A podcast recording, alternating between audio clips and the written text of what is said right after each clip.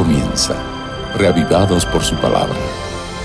Presentado por el pastor Bruno Razo. Reavivados por su palabra es el proyecto mundial de la Iglesia Adventista del Séptimo Día, a través del cual todos los días nos encontramos leyendo, meditando, reflexionando sobre un capítulo de la Biblia y obteniendo de ese capítulo lecciones que aplicamos a nuestra vida para enfrentar las luchas y llevar las cargas de cada día. En este espíritu y con esta necesidad vamos a invocar la presencia de Dios antes de dedicarnos a la lectura del capítulo correspondiente a este día. Padre nuestro que estás en los cielos, por favor, sea a nuestro lado al meditar en tu palabra. Te lo pedimos con necesidad y gratitud en el nombre de Jesús. Amén. El capítulo 6 del primer libro de Crónicas, recuerdo que Crónicas repite, repasa las historias que ya los dos libros de Samuel y de Reyes habían contado, con algunos otros detalles más. Así que es un libro, eso, de crónicas, ¿no? de, de noticias, de archivos, de documentos. Este capítulo 6 me muestra el listado de los descendientes de Leví. La tribu de Leví era la tribu de los sacerdotes, de los ministros, de los líderes religiosos.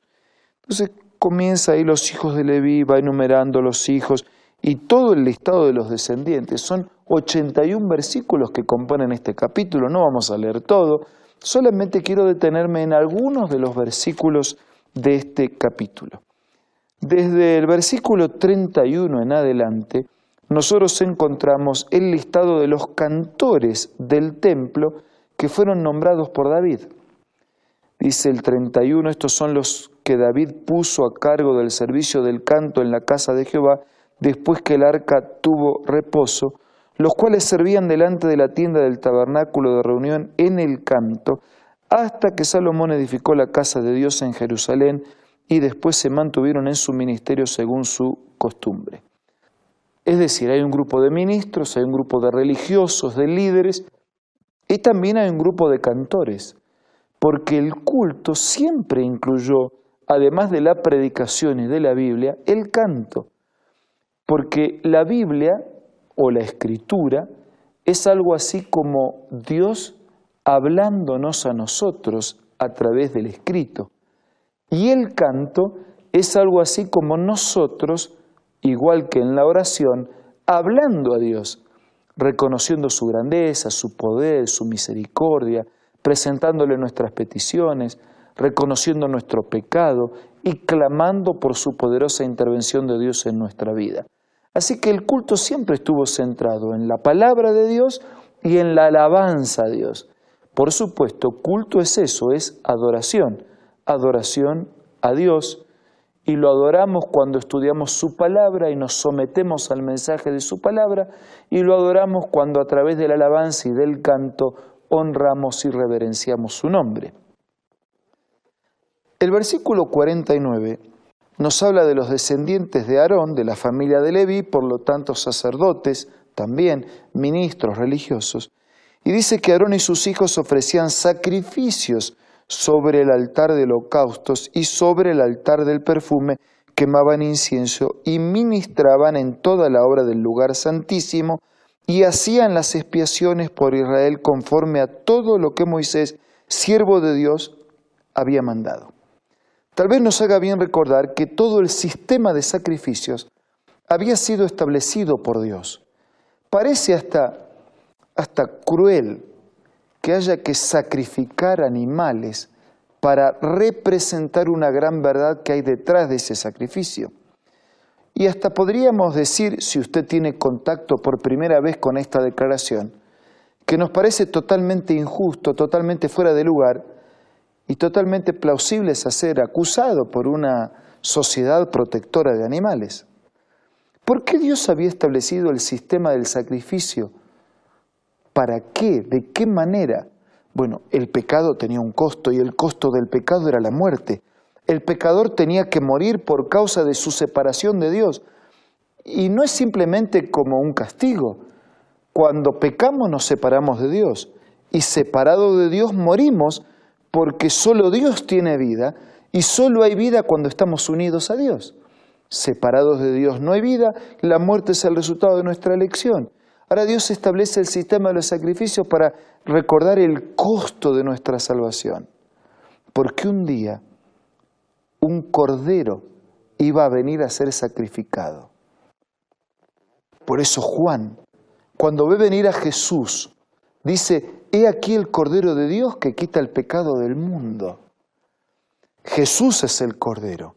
Y la muerte de esos corderitos sacrificados que hacían parte del ritual aunque dura, aunque triste, aunque injusta, era para recordarnos otra muerte dura, injusta, sin, sin méritos para morir, la muerte de Jesús, para recordarnos que el gran Cordero de Dios sería llevado como al matadero, como dice Isaías, mudo, sin abrir su boca, siendo el Dios del universo, el creador del universo, como un simple cordero, como una oveja llevada al matadero, ofreciendo su vida y su sangre para redimirnos.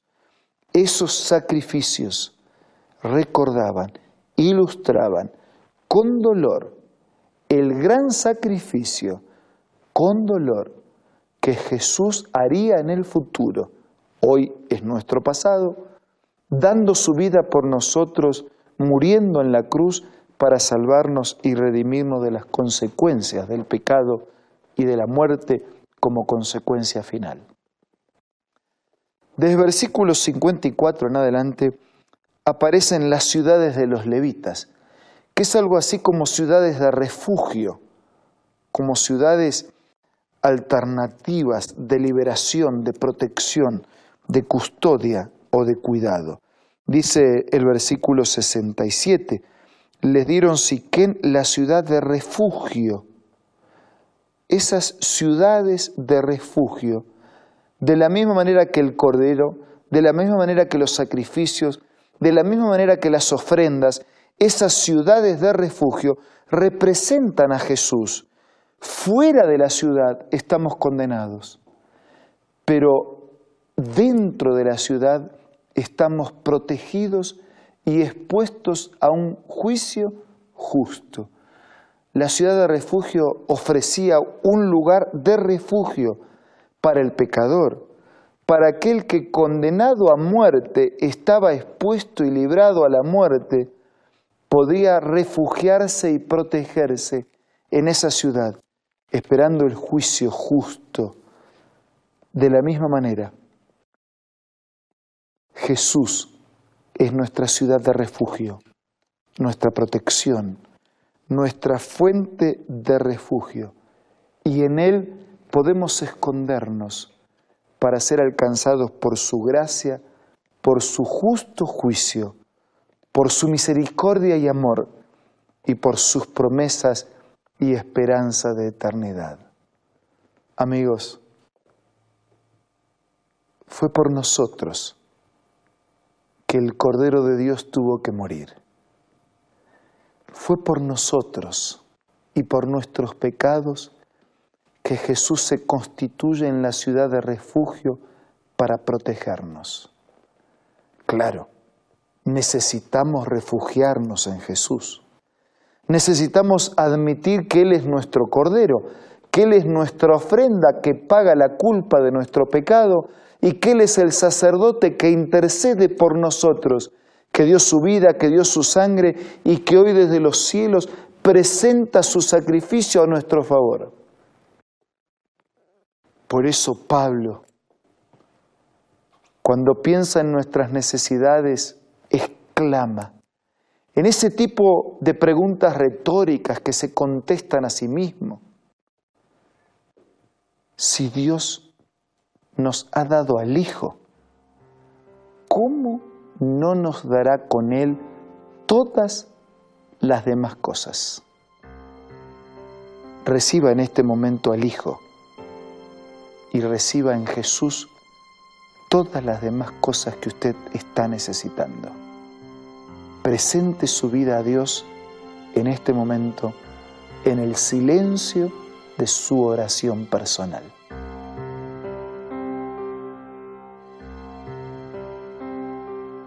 Gracias Señor por el sacrificio, por Jesús nuestro Cordero que quita el pecado del mundo y por Jesús nuestra ciudad de refugio. Nos refugiamos en tu palabra, en tu promesa, en tu sacrificio. Llena nuestro corazón de esperanza. Danos paz y perdón y seguridad de eternidad. Nada merecemos, pero nos refugiamos en tu gracia en este momento Bendice a todos nuestros amigos y hermanos. Te lo pido y agradezco en el nombre de Jesús. Amén. Muchas gracias por su compañía. Si usted necesita algún material adicional para complementar este estudio, entre en contacto con nosotros. Si usted necesita un lugar donde congregarse para adorar a Dios, entre en contacto con nosotros y estamos listos para ayudarle. Mientras tanto, disfrute de este día, disfrute de la bendición de Dios en su vida. Nos reencontramos mañana para seguir siendo reavivados por la palabra de Dios. Esto fue Reavivados por su palabra, presentado por el pastor Bruno Razo.